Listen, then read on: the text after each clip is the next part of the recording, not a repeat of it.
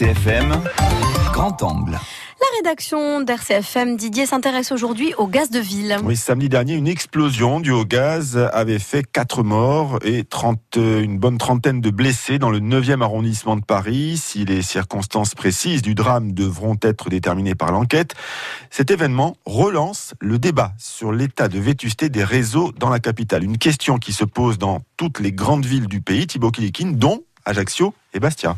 En effet, en quelques mois, le quartier des Salines a connu trois fuites de gaz, dont la dernière il y a moins d'une semaine. Ce genre d'événement provoque une pagaille monstre sur les routes, mais fait aussi peur à certains habitants des lieux.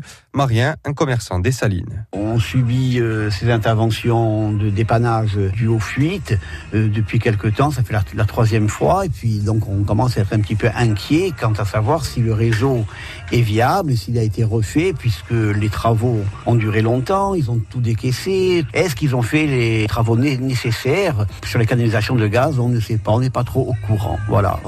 Ce qui s'est passé sur Paris, en plus, c'est vrai qu'on est inquiet. Voilà. Les quartiers des Salines et des Cannes ont fait l'objet de grands travaux de rénovation, comprenant des travaux sur les réseaux de gaz Jean-Joseph Folach, le directeur général des services techniques de la ville, s'explique sur ces incidents et estime qu'il n'y a pas de raison de s'inquiéter. La ville d'Ajaccio, en délégation de maîtrise d'ouvrage, refait l'ensemble des réseaux qui ont effectivement une quarantaine d'années pour la plupart. Les trois événements de ces derniers mois euh, ont des causes diverses. Le premier événement, c'était euh, en partie dû à une petite fuite au niveau des travaux qui avaient été réalisés. Après, il y a les, deux autres cas, c'est d'autres problématiques, notamment euh, le, le, le dernier il faut savoir que ces travaux sont réalisés avec euh, les services GRDF par des entreprises agréées, sont contrôlés, euh, les tests euh, d'étanchéité et de pression sont, sont réalisés. On met tout de notre côté pour garantir la sécurité.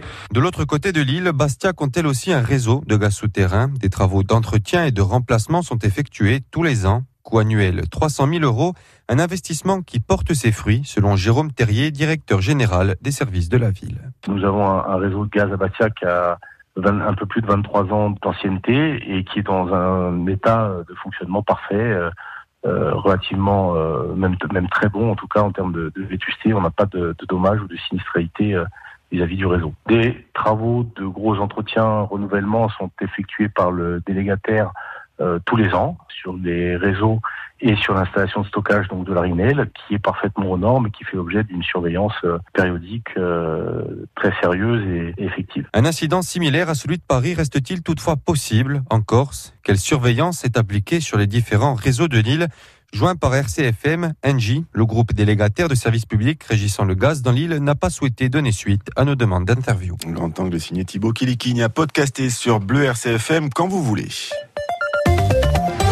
Dans l'actualité chez nous, Didier, cet assassinat hier à Sartène. L'enquête sur le meurtre d'Humbert Danti est dans les mains des gendarmes de Corse. Humbert Danti, restaurateur de 37 ans, abattu hier matin place Porte, avisé par une trentaine de projectiles de fusil d'assaut. Les premiers témoignages évoquent deux individus cagoulés et gantés qui ont pris la fuite en voiture.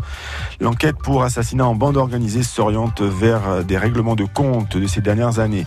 Le parquet indique en tout cas pour l'instant qu'aucune affaire ne peut être reliée entre elles. Deux hommes abattus et une tentative ces six derniers mois dans le village de Sartène, les habitants, disent-ils, n'en peuvent plus. Ça commence à être très lourd. Le pire, c'est pour nos enfants et nos petits-enfants. Qu'est-ce qu'on va leur laisser? Qu'est-ce qu'on va leur laisser? Sartène, qui était une ville prospère. magnifique, prospère, où tout le monde s'aimait. C'est un malheur, c'est un malheur. On ne s'en sort pas de cette spirale. La politique, un rendez-vous 13h. Prenez Liviu Mourbo, Salcardic, RCFM en partenariat avec Corse Matin vous propose un débat en public pour l'élection municipale partielle de dimanche. Trois ligues briguent le suffrage des 2619 électeurs inscrits pour le premier tour fixé à dimanche. Nous ferons le point avec Josette Afani. Merci Didier.